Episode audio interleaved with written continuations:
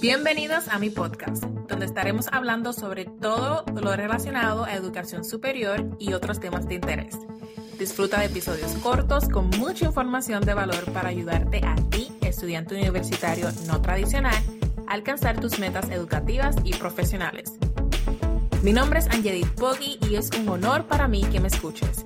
Espero que este episodio sea de valor para ti y de una forma u otra motivarte a seguir hacia adelante en tu vida estudiantil. Comencemos.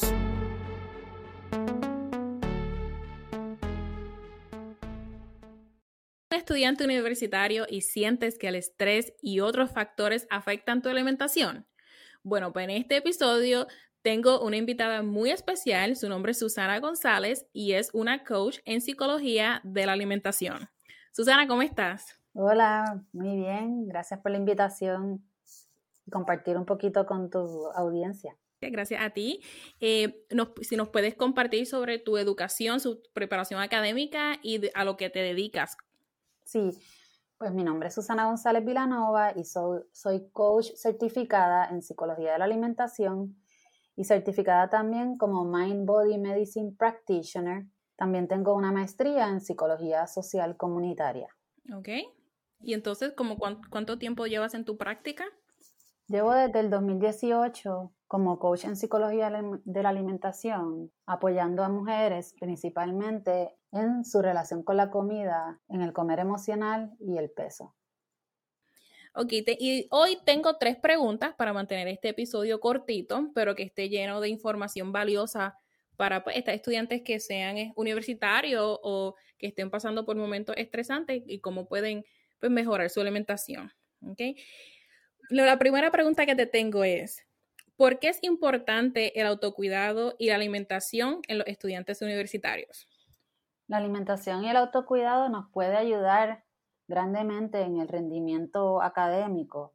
Como estudiantes universitarios, que también fui estudiante universitaria, pasamos largas horas estudiando y a veces no tenemos o no sacamos el tiempo para comer y los altos niveles de estrés inciden en la selección de la comida que, comemos y a, su vez la comida que comemos incide en, nuestra rendimiento, en nuestro rendimiento académico.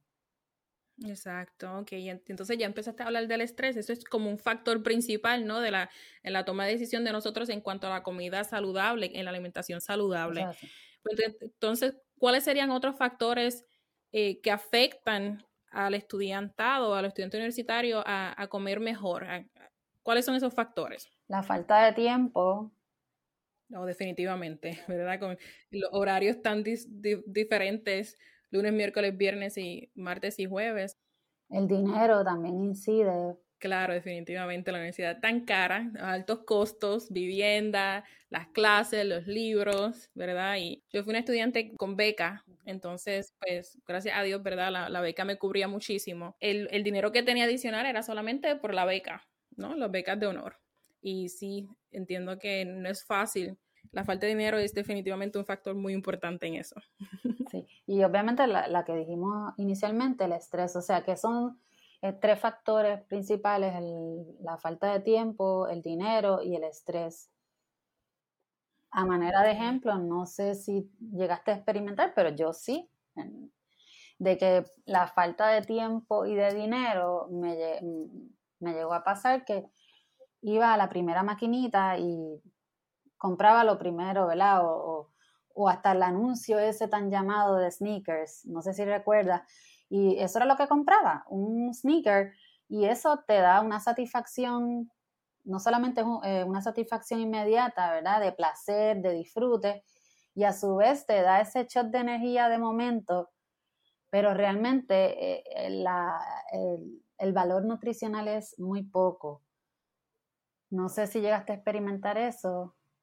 Sí, sí, siempre. Mira, yo mi bachillerato fue en química y cada, todas las clases de química tienen un laboratorio asociado a la clase. Así que esos días de laboratorio, que eran cuatro horas en los laboratorios, yo lo que tenía era o un chocolate, una barra de chocolate, los M&M's, que era mi favorito, los con peanuts, con los de maní. Esa era mi comida a veces. Siempre almorzaba o, o, era que siempre tenía una comida grande, fuerte, era o almuerzo o cena, y siempre era el arroz, la habichuela, la carne con soda, con postre, porque decía, no, no he comido nada en todo el día, pues voy a comer ahora todo de cantazo, ¿verdad? Y entonces, pues, claro está el metabolismo, no sé si eso es lo que afecta, pero así es como uno sube de peso, ¿verdad? Y, la, y el, no, el no tomar en consideración la, la alimentación saludable, pues afecta, afecta el cuerpo y la mente y todo. Sí, de, en, tu caso, pues, en general tenías una mejor selección de comida, pero a veces a mí me pasaba y muchos yo creo que han experimentado esto, que, que o no comemos en todo el día o, o, vamos al fast food porque es lo más económico, entre comillas, ¿verdad? Lo más económico, pero incide a largo plazo en nuestra salud en el llamado Big Mac o el Whopper o el Whopper Junior que igual el pollo, el pollo con las papas fritas. Que, que, nos da esa satisfacción al momento, pero luego el, eh, eh, el, shutdown en energía, porque son carbohidratos simples, con altos niveles de azúcar y, y pobres nutricionalmente. Así que lo que termina siendo, y la, no la mejor selección de comida, en que el metabolismo se ponga más lento y los altos niveles de estrés también, más esa selección de comida, hace que el cuerpo se quede en un estado de estrés crónico, como un estado de alerta de emergencia, y los niveles de inflamación suben, aumentan los niveles de cortisol, los niveles de insulina. Ok.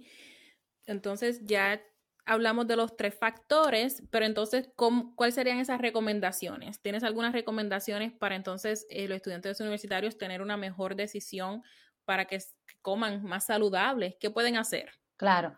Pues mira, estas son recomendaciones rapiditas, sencillas que podemos hacer como estudiantes, realizar las tres comidas y dos meriendas en la manera que podamos. Siempre tener en tu bulto alguna barrita, alguna trail mix de mejor calidad o alguna fruta. Comer comida real, fresca o orgánica, en la manera que tu presupuesto lo permita. No saltar comidas, Qué difícil está esa, no saltar comida. Sacar eh, un espacio para ti, para comer, desconectarte, comer estando presente, porque muchas veces decimos, pues, como las tres comidas y las meriendas, pero estoy haciendo 20 cosas a la vez. Oh, lo que no te permite el cuerpo asimilar esa comida. Y no sé si te ha pasado que comes un montón, pero comes tan rápido y comes haciendo tanta cosa que te sientes como si no hubieras comido nada. Sí, el, como que el estómago no registró que comí, que me comí un plato lleno de comida. Exactamente. Y es que siempre como que trato de tener a veces, y todavía me pasa con el trabajo, pero cuando estaba en la universidad, tenía el libro abierto porque quería estudiar, quería comer, quería revisar mis, mis, mensajes de texto en ese, en ese entonces, ahora serían las redes sociales. Quiero hacer como cinco cosas a la vez mientras como. Separar aunque sea 15 minutos de tu autocuidado para relajarte, para trabajar contigo. Algo tan sencillo como sacar tiempo para hacerse una exfoliación o faciales. Facial. Así que serían esas, esas recomendaciones. Ok, para resumir rapidito, ¿cuáles serían? Separarse, eh, un espacio para, para, comer, comer tus tres comidas y, dos meriendas, sacar tiempo para tu autocuidado, al menos 15 minutos diarios, y comer comida real, fresca o orgánica, en la manera que puedas y tu presupuesto te lo permita. Ok, muchísimas gracias. Sí, definitivamente unas recomendaciones simples, eh, sencillas, pero definitivamente que pueden crear un buen impacto en la, en la toma de decisión de, alimentación sana, porque en realidad es que no nos damos cuenta que si no consumimos nuestros vegetales o frutas, nuestro cuerpo les va a, va, va a necesitar nutrientes. Y entonces cuando añadimos los otros factores de estrés, pues ya, ya Susana nos explicó cómo, cómo afecta el metabolismo y así es cuando ocurren los cambios en nuestro cuerpo durante esa edad. Y gracias que lo, lo mencionas, porque mira, podemos comer la comida más saludable del mundo, pero si estamos a un nivel alto de estrés, el cuerpo no va a asimilar, no lo va a digerir. Exacto. Así mismo es. Susana, ha sido un placer tenerte en este episodio de, eh, de, mi podcast. Muchísimas gracias por tu tiempo y gracias por compartir de tu conocimiento y darnos esos tips que son muy buenos, muy importantes. Si mi audiencia te quiere contactar, ¿cómo lo pueden hacer? Sí, gracias por la invitación. Me pueden contactar a mi website coach psicología alimentación pr.com coach psicología alimentación pr.com en Instagram y en Facebook como at coach psicología alimentación pr at coach psicología alimentación pr y vía teléfono 787-344-5474. Ok, perfecto. Repite el número de teléfono otra vez. 787-344-5474. Ok, pues ahí lo tienen. Susana González tiene su website que lo pueden conseguir, Instagram y Facebook por Coach Psicología Alimentaria PR y por número de teléfono. Ok. Gracias. Gracias, Susana.